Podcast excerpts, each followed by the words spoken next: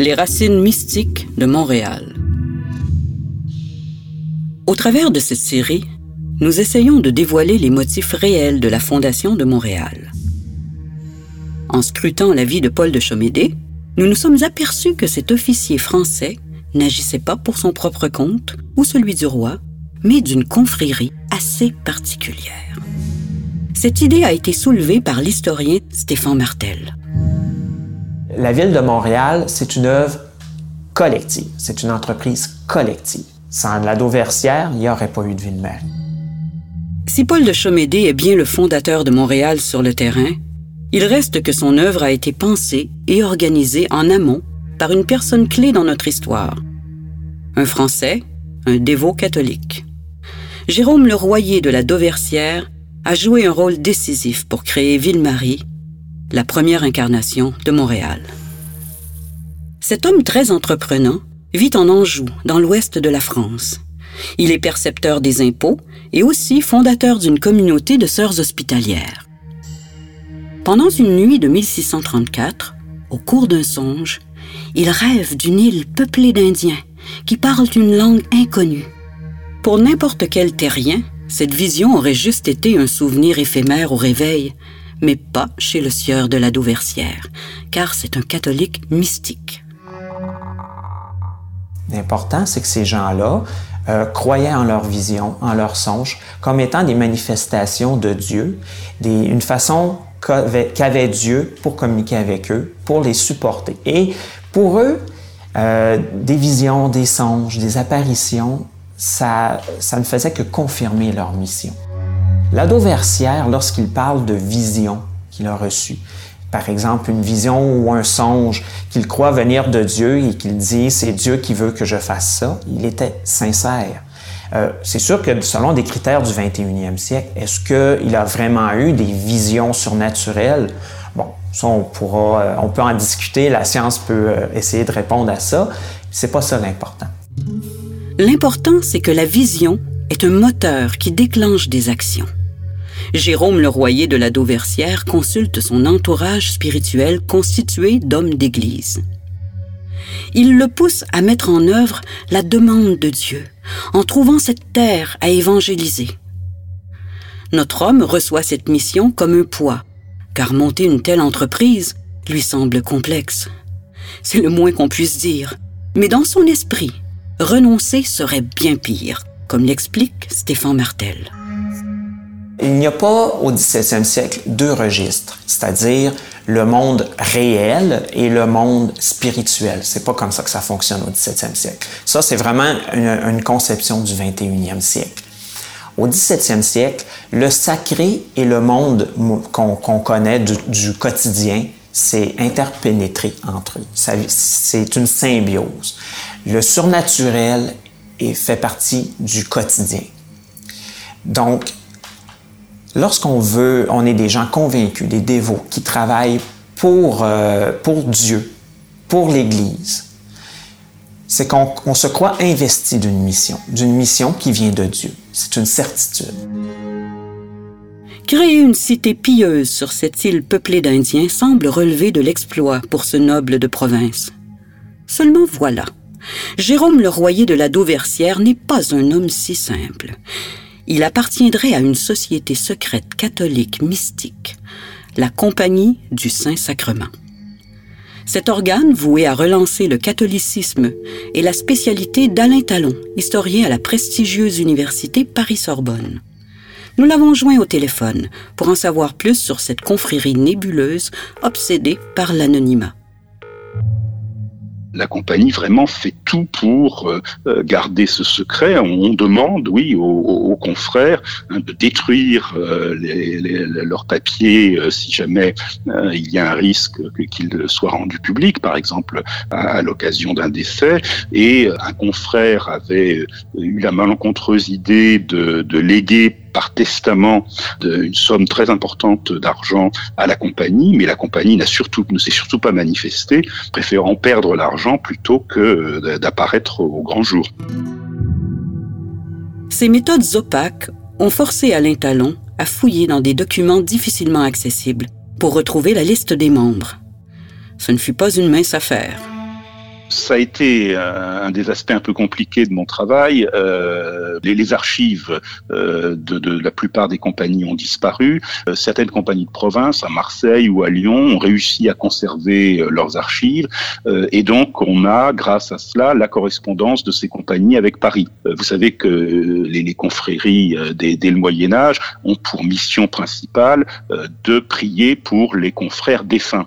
Et donc, Paris envoyait la liste de tous les confrères morts euh, dans le mois ou euh, dans, dans, dans les semaines à l'ensemble des compagnies. Et devinez qui se trouve sur ces listes? Jérôme Leroyer. Ah oui, oui, oui, ça, euh, le, le, le, Royer, on est, on est certain, il est mentionné dans les annales de la Compagnie du Saint-Sacrement. C'était une des figures euh, importantes euh, du, du réseau, je dirais, de l'Ouest. Le rêveur d'une nuit doit maintenant accomplir sa vision mystique. Son implication dans la compagnie du Saint-Sacrement est une aubaine, car elle lui permet de rencontrer des personnes influentes dans le royaume de France. Il se rend à Paris, là où tout se joue. Au dévot parisien, il expose son projet mystique la mission est certainement une des activités qui euh, a le plus enthousiasmé les, les, dévots français dans les années 1630 et 1640, dans un contexte d'espoir au fond de, de, créer une chrétienté parfaite, une sorte d'utopie dévote, si vous voulez, avec l'idée que la vieille Europe est au fond un peu perdue, que euh, n'arrivera pas à corriger les, euh, les abus euh, des vieilles églises européennes, et que par contre on peut pratiquement euh, créer ex nihilo des églises parfaites qui ressembleront aux premières communautés chrétiennes hein, qui étaient le, modèle utopique hein, de, de ces dévots. Jérôme le Royer de la Dauversière obtient donc l'assentiment des membres de la Compagnie du Saint-Sacrement. Pour que le projet avance, il faut néanmoins sortir de l'ombre. Et pour cela, le groupe secret a une méthode bien rodée il crée une société intermédiaire. La création de la Société de Montréal, elle se situe dans, cette euh, période qui, je vous dis, est une sorte d'âge d'or du monde des veaux français, euh, et elle est typique du mode de fonctionnement de la Compagnie du Saint-Sacrement, qui en effet veut rester secrète. Alors en fait, elle, est, elle est connue euh, des, des, pouvoirs, notamment de Louis XIII et de Richelieu. Hein, on, a, on a longtemps pensé que euh, la, la, Compagnie du Saint-Sacrement était l'héritière des opposants dévots à Richelieu. Euh, c'est tout à fait le contraire. Hein. C'est euh, après la défaite euh, des adversaires dévots de Richelieu, Richelieu prend en main, en quelque sorte, par le biais de la Compagnie du Saint-Sacrement, l'organisation du, du, monde dévot. Hein, et, et les, partisans de Richelieu sont euh, présents et très influents dans l'organisation de la compagnie. Mais la compagnie tient à son secret et donc elle agit par euh, des sociétés périphériques qu'elle contrôle et qui, elles, sont publiques. La Compagnie du Saint-Sacrement, soutenue par le premier ministre du roi, le puissant cardinal de Richelieu, crée la Société Notre-Dame de Montréal en 1639. Cette entité participera activement à l'acquisition de l'île de Montréal en Nouvelle-France grâce à l'argent récolté et au soutien. C'est aussi dans ce cadre que le jeune officier Paul de Chomédé sera sélectionné.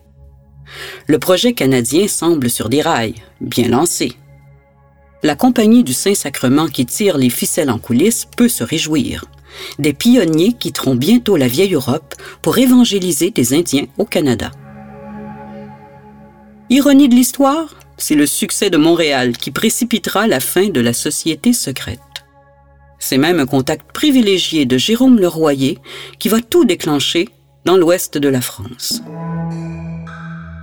Alors l'autre figure importante aussi, c'est euh, Jean de Bernière, avec qui euh, le Royer était en contact et qui lui était le gourou spirituel en quelque sorte de la compagnie de Caen.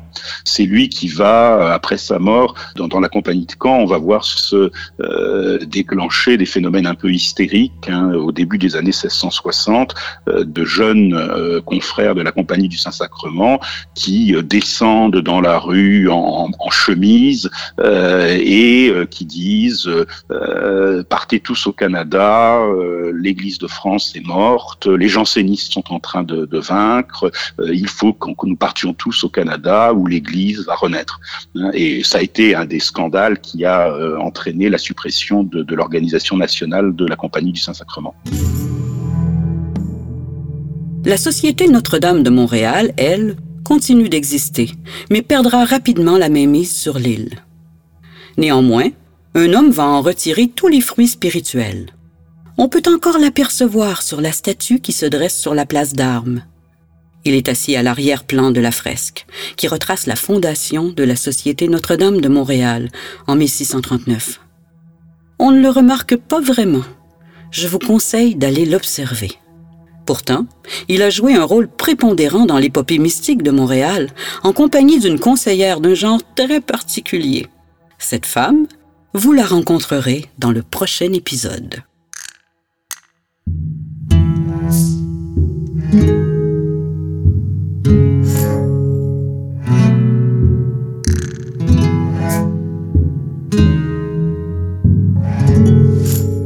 Les racines mystiques de Montréal.